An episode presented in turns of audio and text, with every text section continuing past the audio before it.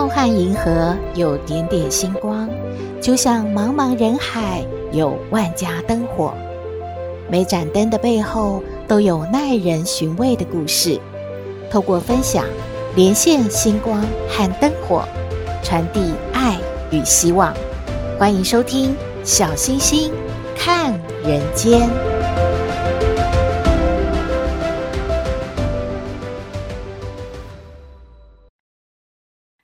各位好朋友，大家好，大家平安。节目一开始呢，有几件事情要提醒大家一下。就是啊，基隆市长林佑昌已经宣布喽，就是原本呢四月二十二号到五月二号要举行的二零二二基隆城市博览会呢，经过讨论呢，因为目前有疫情的关系，担心呢疫情在蔓延，所以呢会把这个活动顺延到六月十号到六月十九号举行。另外呢，也要提醒大家哦，如果您手上还有纸本的五倍券的话。它的使用期限是直到四月三十号哦。如果您还没有用完，要记得去使用哦。说到疫情啊，因为疫情一直都没有完全的平息，当然呢，诈骗也没有停止诶。有不少的好朋友都在转传，请大家注意哦。如果接到了电话说你已经被框列了，要核对出生年月日啊。全名啊，还有说卫生局会和您联络等等的这种电话的内容的话，您可要特别的小心了。因为疫情指挥中心说，您可以打电话到卫生局去做确认，或者是直接问对方说，我的接触者是谁呢？不要因为接到这样的电话就很紧张、很着急啊，马上呢就和对方说了一大堆自己的资料。小心，这是诈骗电话呢。随着确诊人数的增加呢，全台湾呐停课的学校，大中小学加起来呢，已经有超过一百四十九所学校了。相信很多的家长们也开始有点烦恼，这些孩子们没有去学校的话，整天的留在家里哦，所以可能要担心他们的呃三餐的问题啦、安全的问题啦等等。所以呢，政府的首长也提醒业者呢，是不是要进行所谓的分区上班，也让有一些呢，呃，学校停课的孩子，他们的家长能够在家照顾小朋友们。无论您呢是要在家工作，还是呢每天都要外出去上班，一定要保护好自己，也要保护好家人哦。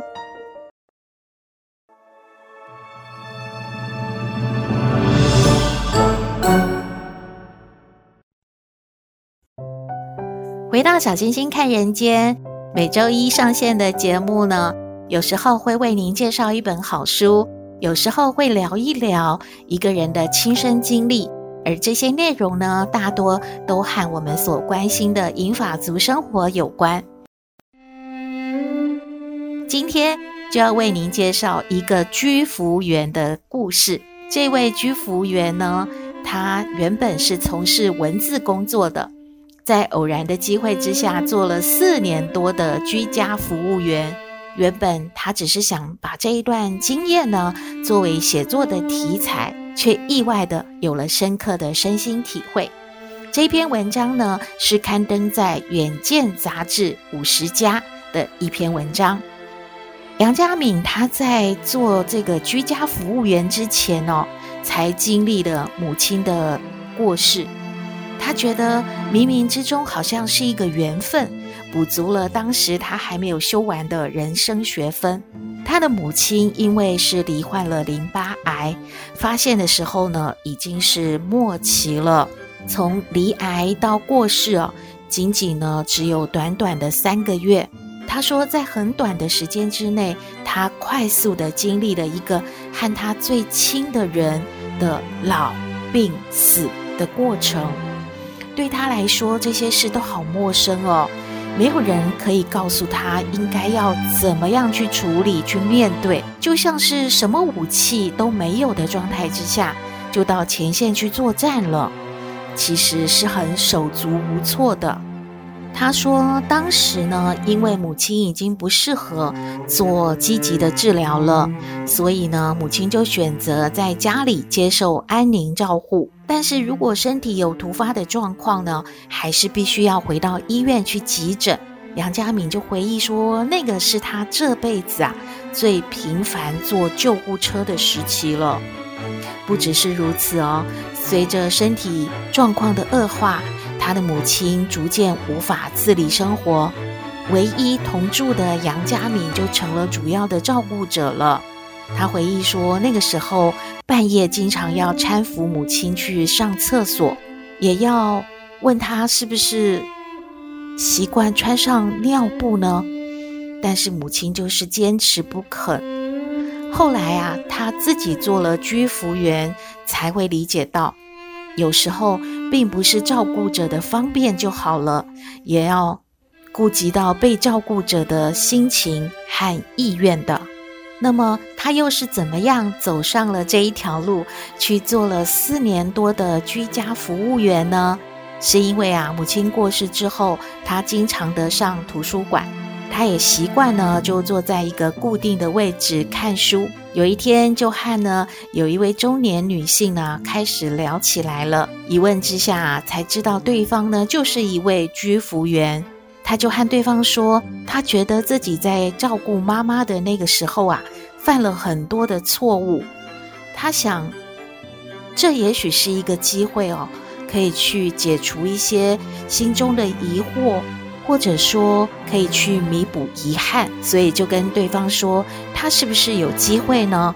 可以来担任这个居服员的工作呢？杨佳敏说，他的第一个体会就是，照顾长者绝对不是大家所想象的岁月静好的温馨画面，而是战场。怎么说呢？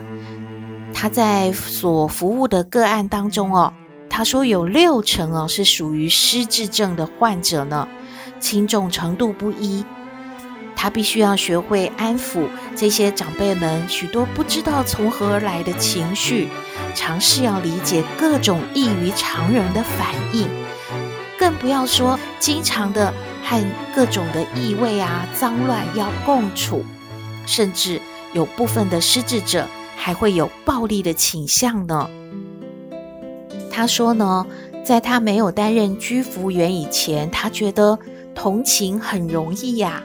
可是当他开始照顾这些长辈了之后，他却发现同理是很困难的。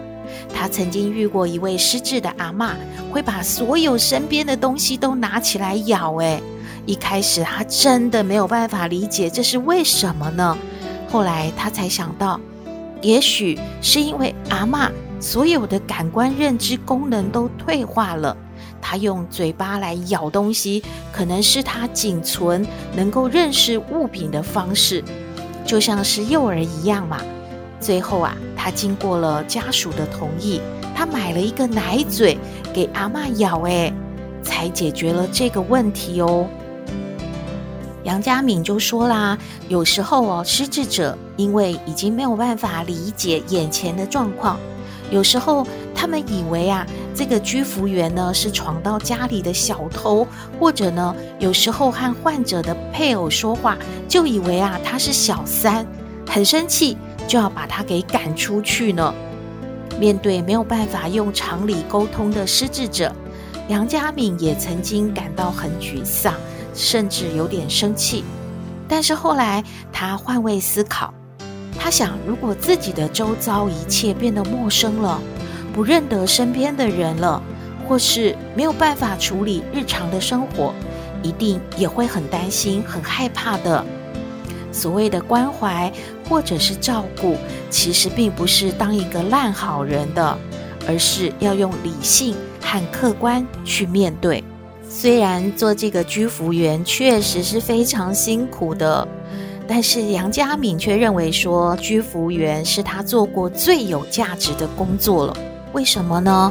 他说他曾经照顾过一位低收入患者，呃，已经罹癌的一位阿嬷，因为申请政府的补助，呃，要做长照的服务嘛。有时候呢，他要去陪他看医生。有一天，因为候诊的人数很多，而超过了规定的陪病时数，阿嬷呢就很不好意思，要掏钱给杨家敏，哎，还要买东西给他吃。但是其实呢，阿嬷自己都没有钱了，那份心意呀，真的让杨家敏很感动。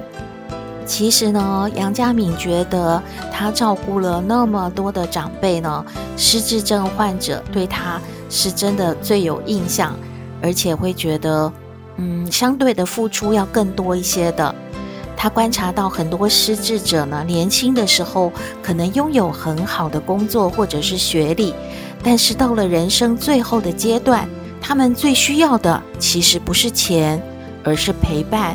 还有关心他的人，梁家敏说，他曾经照顾过一位啊住在五星级病房的董娘级的阿嬷哦，但是最后享受到那些设备的其实是他啦，而那一位董娘级的阿嬷呢，已经感受不到了。那么照顾过那么多长辈之后，对于五十岁以后的人，开始要面对照顾现场，还有自己未来的老后。应该要做好哪些心理准备呢？杨家敏自己的体会是：第一个要做好心理准备，因为父母亲在这个年纪的时候呢，可能随时都会有状况。因为我们已经介入到五十岁了嘛，而父母当然年纪就更大啦，所以父母亲会生病、会死亡，所以都要有心理准备，而不是面对的时候呢，自己很慌乱。第二个体会呢，就是不要无止境的燃烧自己。他觉得，不管是家属或者是照顾者，其实都是不是万能的。有时候呀，要放下一些无谓的心理障碍，设下停损点，及时的寻求帮助是非常重要的。所以呢，千万不要自己苦撑下去。如果需要别人帮忙，就尽量的去找什么样的资源可以来帮助自己。第三呢，是住家附近一定要结识朋友。杨家明体会呢，就是如果不想要孤老而终的话，一定要建立有地缘关系的人际网络。平常要多参与邻里的活动，有时候里长啊、邻居，甚至啊长跑这一带的房仲或者是保险员，可能都比远方的子女更能够提供及时的协助呢。很多孤独死的人，最早发现的。都是房东哎，因为时间到了没有缴房租的关系而被发现了。现在呢，杨家敏也来到了五十后的人生后半，目前还是单身嘛。对于自己的老后安排呢，也已经有所体认了。他说，如果他到了没有办法独立生活的那一天，就一定是要去住养老院的。对于老呢，不需要过度的忧虑。但也不应该一无所知，在自己还有能力的时候，多尽自己的一份力量去关心周遭的人事物，那么也许就会建立起一种善的循环。杨家敏从担任了四年的居服员工作当中，去体会到自己应该如何面对未来，自己老的时候应该怎么样过生活。您听完之后有什么感觉呢？欢迎您和我们分享喽！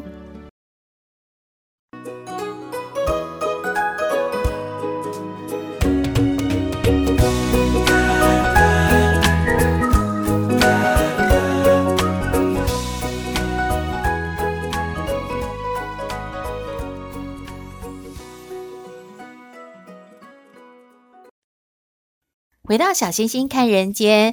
今天来向康奶奶请教问题的呢，是一位明明。明明说呢，他的薪水啊比同侪都要高很多，差不多啊快要十万元了。不过呢，他得忍受啊，他的老板简直就像一个皇帝一样，脾气很大，还会要求呢他要去陪朋友喝酒。嗯，而且啊，如果不顺从他的话呢，马上就受到了职场霸凌哦。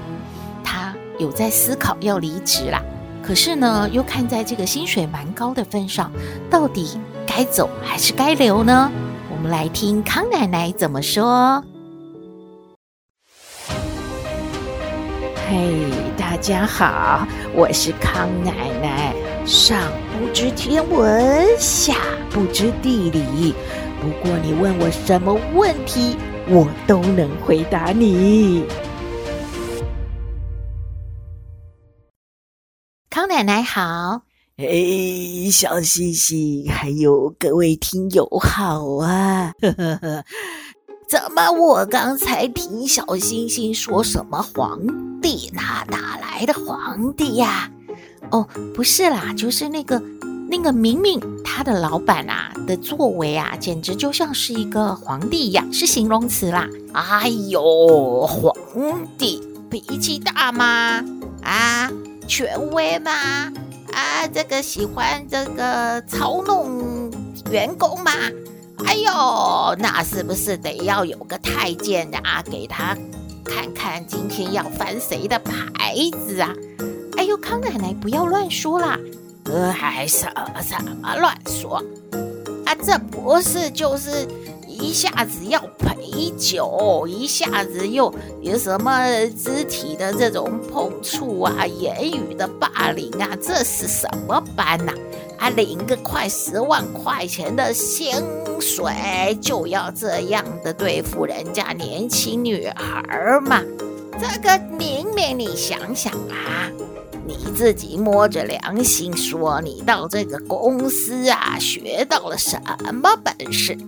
如果真的，哎，老板教你很多啊，康奶奶不是说什么喝酒划拳这些啊，是说啊，真的有这个业务的能力啊，还是说有什么真的学到的实力呀？哎，忍耐一下，薪水又高啊，倒是啊，还有个目标啊，往前奋斗嘛。但如果说嘛，你就是一天呐、啊，就想到说，哎呦，好害怕，今晚啊又要去陪酒喽，会不会有一天呐、啊，不小心被卖掉喽？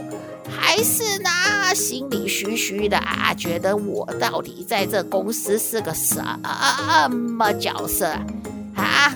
该不会就是个领高薪的花瓶儿吧？那有什么意思了哈？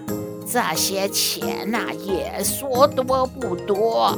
康奶奶说句不好听的，你真的要靠喝酒，要去奉承别人来赚的钱，还比这个多很多呢。哎，当然是不好听了，这个话不好意思。但是你想想，要这些钱所为何来？你急着要养家吗？或者是什么？康奶奶不知道，你自己想想啊。总之啊，要静下来思考，你的收获是什么？决定一下，该不该在这里呀、再继续的耗下去你的青春。这个年轻女孩要懂得保护自己呀、这个 office lady 呀、要记得啊，我们出来上班啊，得要累积自己的实力呀、啊，将来啊，做个女强人才有机会嘛啊。康奶奶啊，意见给你参考。哎呦，现在呀、啊，要赶紧回家，把口罩戴好哦，在外面啊跑来跑去，怕怕燥哦，有危险哦。拜拜喽。哎，也对吼。嗯，康奶奶的意见给明明参考喽。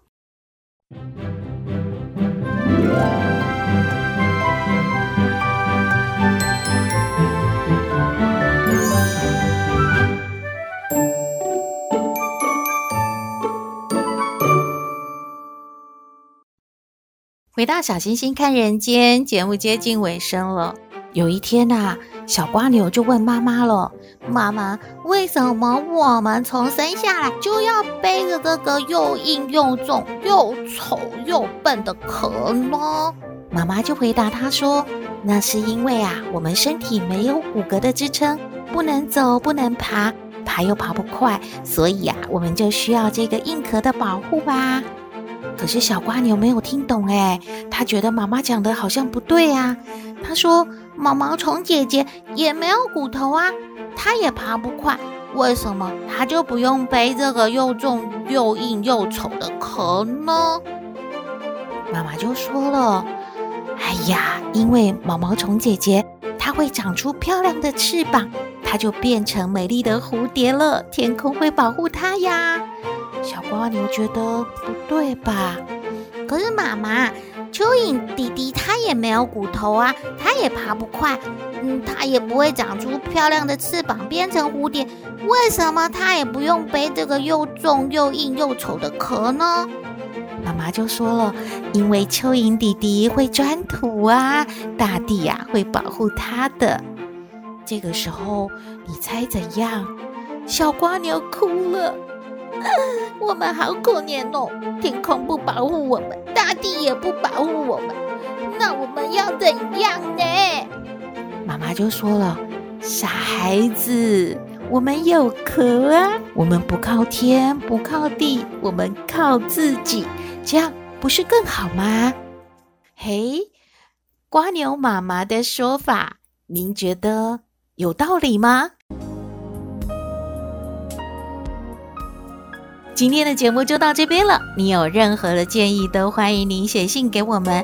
我们的信箱号码是 skystar 五九四八八 at gmail dot com。也请您在 Podcast 各平台下载订阅《小星星看人间》节目，一定要订阅哦，您就可以随时欣赏到我们的节目了。也可以关注我们的脸书粉丝页，按赞追踪。只要有新的节目上线，您都会优先知道的哦。祝福您日日是好日，天天都开心，一定要平安哦。我们下次再会喽。